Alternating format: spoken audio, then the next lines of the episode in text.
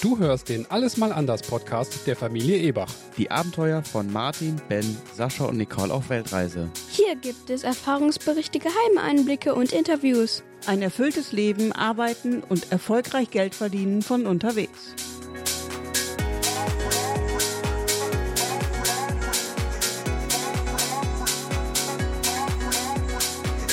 Folge 7. Wenn der Notfall eintritt. Versicherungen. Gerade wieder bei Facebook gelesen. Bali im November 2018. Ein deutscher Tourist geht ins Meer und möchte die Wellen genießen. Nicht aufgepasst, schon reißt ihn die Welle mit.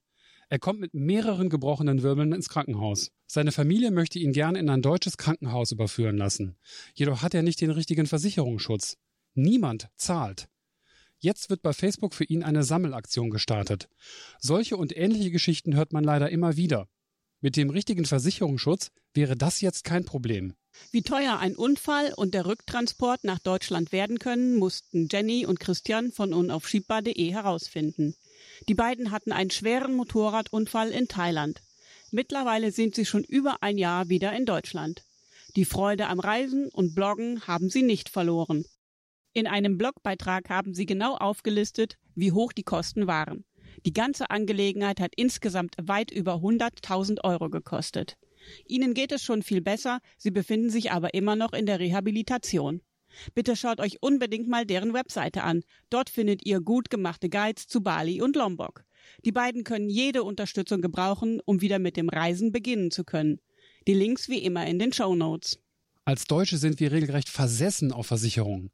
Was die Krankenversicherung betrifft, so werden wir vom Staat sogar gesetzlich gezwungen, eine abzuschließen. Selbstverständlich möchten wir da als deutsche Familie auf Weltreise so gut wie möglich abgesichert sein. In dieser Folge schildern wir euch, wie wir unsere Versicherung gefunden haben und wie viel wir dafür aktuell monatlich bezahlen. Dieser Beitrag umfasst unsere eigenen Erfahrungen. Wir sind keine Versicherungsmakler und diese Folge demnach auch keine Beratung. Nicole, welche Versicherung gibt es, um sich medizinisch abzusichern? Zum einen gibt es ganz normale Reiseversicherungen, die jeder abschließen sollte, wenn er kurz in den Urlaub fährt. Hier gibt es die Möglichkeit, für die Zeitspanne des Urlaubs oder für ein gesamtes Jahr abzuschließen. Die sind für uns nicht interessant. Weiterhin gibt es eine Versicherung für Langzeitreisende oder Menschen, die für eine gewisse Zeit im Ausland arbeiten und die wissen, dass sie wieder nach Deutschland zurückkehren.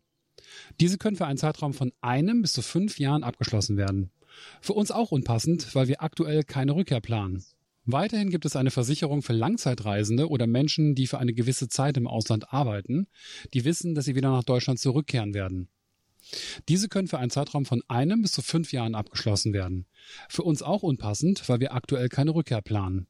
Für Familien wie uns gibt es internationale Krankenversicherungen. Hier haben wir uns verschiedene Angebote eingeholt. Einige Anbieter haben uns innerhalb von einer Woche etwas zugeschickt, andere haben zurückgeschrieben, wir sollten uns ungefähr sechs Wochen vor Abreise wieder melden. Die ersten Angebote haben uns gezeigt, dass es schwierig ist, ein Modell zu finden, was für uns alle passt. Wir hatten zum Schluss vier umfangreiche Angebote nebeneinander liegen, die alle penibel aufgeschlüsselt haben, welche Krankheiten und Behandlungen bis zu welchem Betrag abgesichert sind. Das waren dann locker 50 bis 100 Positionen je Angebot. Jeder, der schon mal eine private Krankenversicherung abschließen wollte, weiß, wovon wir reden. Ganz ehrlich, das ist uns sehr schnell über den Kopf gewachsen. Sollten wir nun bei Krebs besser versichert sein oder eine bessere Behandlung kriegen, falls wir uns die Beine brechen? Aus lauter Verzweiflung haben wir dann einfach bei einem spezialisierten Makler angerufen. Der hat uns dann darauf aufmerksam gemacht, dass es einen Unterschied zwischen den verschiedenen Versicherungsmodellen gibt. Die meisten internationalen Krankenversicherungen auf dem Markt funktionieren nach dem angelsächsischen Modell. In diesem Modell werden alle möglichen Krankheiten und Leistungen aufgeschlüsselt, aus denen man nach Vorliebe auswählen kann. Na, was hätten Sie denn gerne? Ein Viertelpfund Orthopädie, zwei Zahnspangen und einmal Hepatitis obendrauf. Spaß beiseite. Die meisten Versicherungen haben ein Drei-Stufen-Modell. Einfach, Mittel- und Extraklasse sozusagen. In der untersten Klasse sind dann nur die wichtigsten Krankheiten versichert oder die Erstversorgung bei Unfällen. Ein Beispiel, eine Krebserkrankung und die Behandlung ist schon im untersten Paket mitversichert. Dann aber auch nur bis ca. 5 Millionen Euro. Wer das mittlere Paket nimmt, zahlt monatlich etwas mehr, hat dann aber auch in der Deckung bis zum Beispiel 10 Millionen Euro. Im höchsten Tarif ist die Deckung dann eventuell 20 Millionen Euro. Und es gibt Zuzahlungen oder komplette Deckung für zusätzliche Leistungen, zum Beispiel Akupunktur, Brillen, Zahnersatz und so weiter. Wer das gut findet, kann sich hier seinen Tarif genauso zusammenstellen, wie er oder sie das möchte. Wir wollten einfach nur, wie in Deutschland üblich, eine unbegrenzte Deckung haben. Das gibt es tatsächlich auch bei internationalen Krankenversicherungen.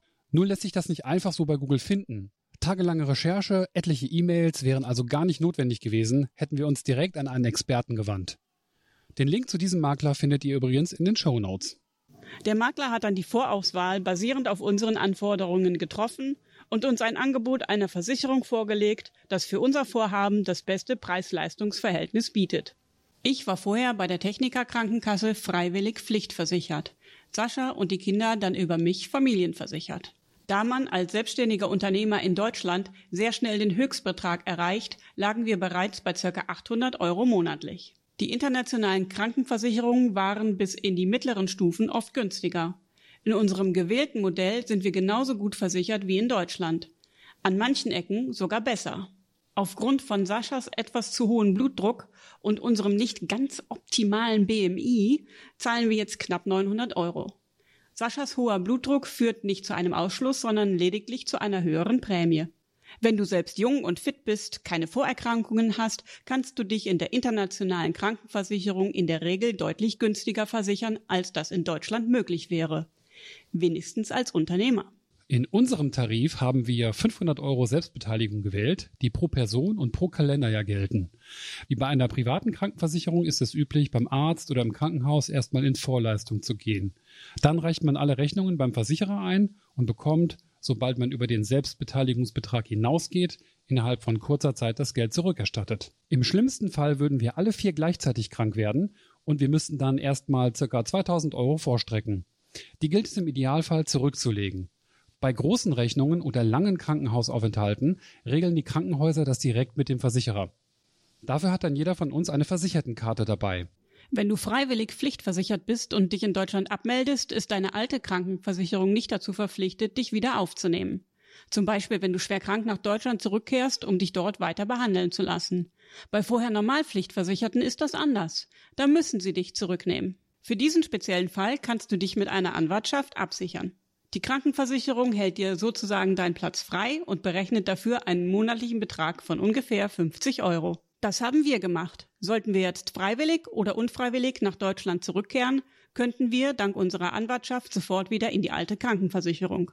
Die Preise der Krankenversicherung richten sich nach dem eigenen Alter, dem gesundheitlichen Zustand, nach der gewählten Selbstbeteiligung und dem gewünschten Leistungsumfang. Wenn wir wollten, könnten wir bis zu unserem Lebensende bei dieser Versicherung bleiben. Die Versicherung ist also nicht zeitlich begrenzt. Über den gleichen Makler haben wir dann noch eine internationale Haftpflichtversicherung abgeschlossen. Hier haben wir für ca. 70 Euro jährlich eine Deckung von etlichen Millionen Euro. Den genauen Betrag kenne ich gar nicht. So ist dann auch der dumme Unfall zwischendurch abgesichert. Zu guter Letzt haben wir noch eine Lebensversicherung abgeschlossen. Hier zahlen wir keine 50 Euro monatlich dafür, dass im Todesfall der verbleibende Partner oder die Kinder genügend Geld haben, um nach Deutschland zurückzukehren und neu starten zu können. Eigentlich wollten wir diese Folge damit abschließen, dass wir sagen, dass wir uns sehr gut versichert fühlen und alles abgedeckt haben, was man so eigentlich für den Notfall braucht. Ja, jetzt kann ja nichts mehr passieren, ne? so gut Nö, wie eben, wir versichert sind. Eben. Aber aus aktuellem Anlass müssen wir hier eine kleine Ergänzung einschieben, denn äh, bei uns wurde eingebrochen. Ja, wie wir in den Folgen davor auch ja schon relativ frei erzählt haben. Am 2.12. wurde bei uns in Kuta Lombok eingebrochen und dabei sind die beiden Laptops, unsere Hauptlaptops weggekommen. Schaden ungefähr 6000 Euro. Und, Allein der äh, finanzielle Schaden ist 6000 Euro. Ja, der gefühlte Schaden und der, der, Zeitverlust ist natürlich riesig. Gott sei Dank sind alle unsere Daten gesichert gewesen. Aber äh, was uns dann aufgefallen ist, wir haben gar keine Diebstahlversicherung. Nein, das mhm. haben wir leider nicht bedacht. Noch ja. viel mehr haben wir es bedacht, aber äh, wir saßen davor. Ja, wir haben es als nicht so wichtig jetzt eigentlich beiseite geschoben. Ja, und ich glaube, ich habe auch mal geguckt und ich habe dann irgendwas gesehen von wegen 100 Euro monatlich. Da habe ich mich wohl verguckt. Äh, das sollen wohl ungefähr zwischen 30 und 100 Euro jährlich sein, die man hier bezahlt. Dafür hätten wir sie eigentlich in einem Augenzwinkern ja. ähm, abschließen können. Ne? Haben wir nicht gemacht. Jetzt zahlen wir unser Lehrgeld dafür. Haben daraus gelernt und äh, erkundigen uns jetzt nach Zusatzversicherungen. Ja, außerdem wollen wir noch mehr daraus lernen. Immer wenn man Fehler macht, sollte man versuchen, so viel wie möglich aus diesen Fehlern zu, zu, äh, zu bekommen, zu kriegen, zu saugen. Und äh, wir gehen davon aus, dass wir noch mehr Sachen verlieren werden auf, auf unserer Reise. Fall, ja. Meine, ja. Äh, die werden sie verlieren, vielleicht werden sie geklaut. Und wir wollen ganz gerne jetzt schauen, dass wir auch noch eine allgemeine Gepäckversicherung abschließen. Ja. Na, denn was ist, wenn wir äh, aus dem Flugzeug aussteigen und das Gepäck ist weg und es lässt sich auch nicht auffinden? Man bekommt zwar immer wieder eine angeboten, Beim Buchen des Fluges, ja. ja, und wir haben auch einen über die Mastercard, aber dann gilt die auch nur, wenn man mindestens die Hälfte der Reisekosten mit der Mastercard bezahlt hat. Äh, also Tricks und so weiter. Deswegen wollen wir eine allgemeine dafür abschließen, wenn wir die finden. Denn äh, wenn quasi alles abhanden kommt, nicht nur die Laptops, dann stehen wir quasi erstmal nackt da mit unseren Reisepässen. Ja. Und da müssen wir gucken, dass wir nicht nur gut versichert sind, sondern auch schauen, dass wir für diesen Notfall vorsorgen. Es muss irgendwo anders ein Koffer untergebracht sein oder die wichtigsten Sachen aus diesem Koffer, der uns dann mit einem Expressversand zugeschickt werden kann. Ja, aber das muss man erstmal genauer ausrechnen und sich angucken, ob sich das lohnt, ob man vielleicht nicht vor Ort dann besser die Sachen kauft, als sich das zuschicken zu lassen. Ja, lohnen wird es sich, glaube ich, schon, vor allem aus zeitlicher Sicht, weil wir so viele Klein Kleinigkeiten und Elektrokram haben, äh, denen wieder zusammenzusuchen, äh, wird sehr, sehr, sehr aufwendig werden. Ja. Okay, das war's zu dieser Folge. Und wir hören und sehen uns bei der nächsten Folge.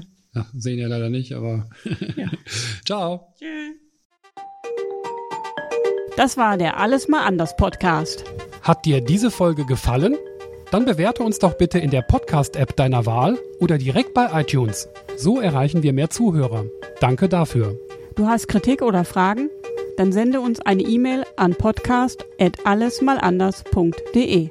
Den Blog zum Podcast findest du unter allesmalanders.de. Dort kannst du dich auch in unseren Newsletter eintragen. Hier gibt es noch mehr Tipps, Tricks und weitere Informationen über unsere Reisen, Abenteuer, die Arbeit und das ortsunabhängige Geldverdienen. Zum Podcast gibt es Bilder und Videos auf Instagram unter alles.mal.anders. Genauso heißt auch unsere Community auf Facebook. alles.mal.anders. Bis zur nächsten Folge. Ebachs out.